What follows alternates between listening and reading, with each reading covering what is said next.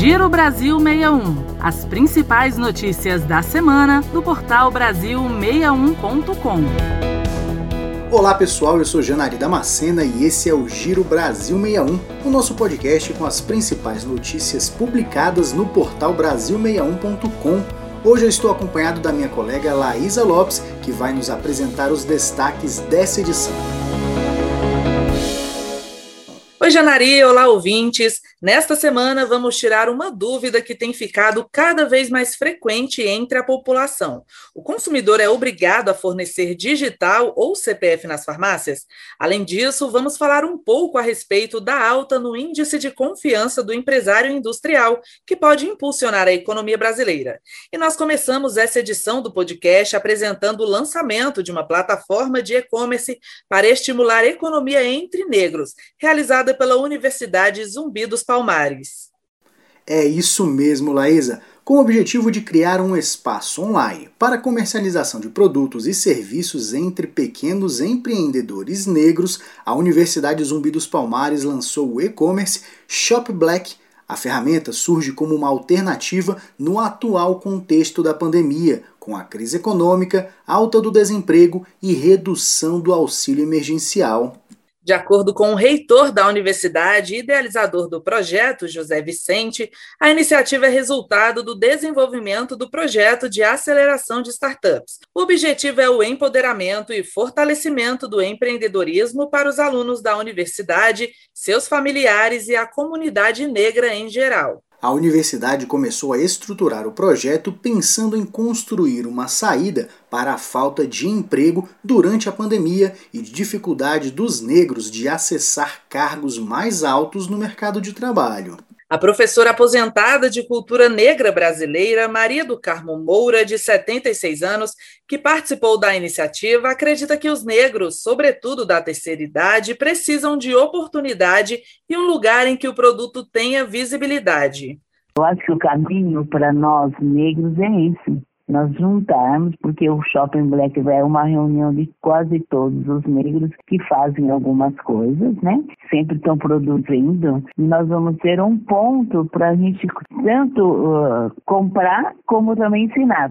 Segundo a universidade, a iniciativa visa contrapor a situação da pandemia, mas a ideia é que a plataforma continue em funcionamento mesmo depois. Janari, mudando de assunto, recentemente uma rede de farmácias foi notificada extrajudicialmente pelo Instituto Brasileiro de Defesa do Consumidor por coletar a impressão digital de clientes para o cadastro em programas de relacionamento. A prática, na maioria das vezes, é usada alegando fornecimento de descontos em produtos, o que pode ter razões escusas, como até a venda dos seus dados para outras empresas.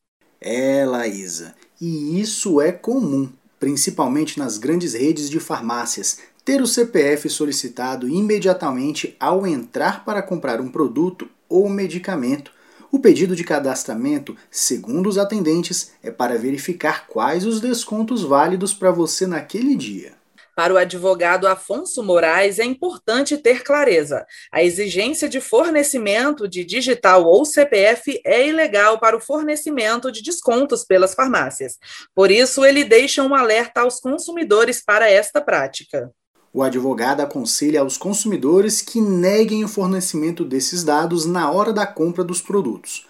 Caso o objetivo seja algum tipo de desconto, a outra saída é se cadastrar no programa de fidelidade do local e optar que seus dados não sejam, em nenhuma hipótese, fornecidos a terceiros. E fazendo um giro nas nossas notícias, vamos falar agora sobre economia.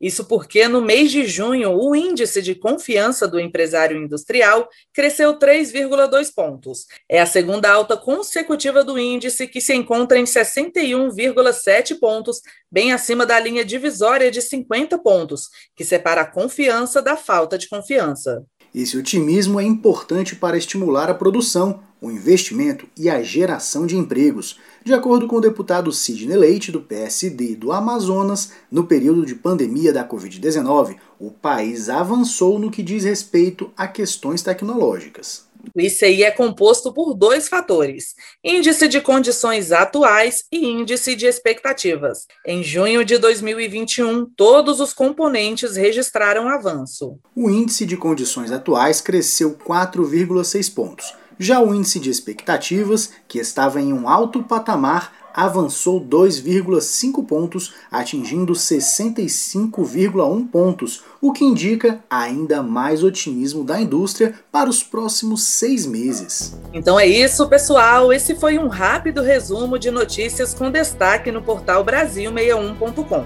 Nos acompanhe nas próximas edições. Até mais! E para continuar bem informado e com notícias de qualidade, confira nossos conteúdos no portal Brasil61.com e pelas nossas redes sociais, arroba Brasil 61. Boa semana para todos e até a semana que vem.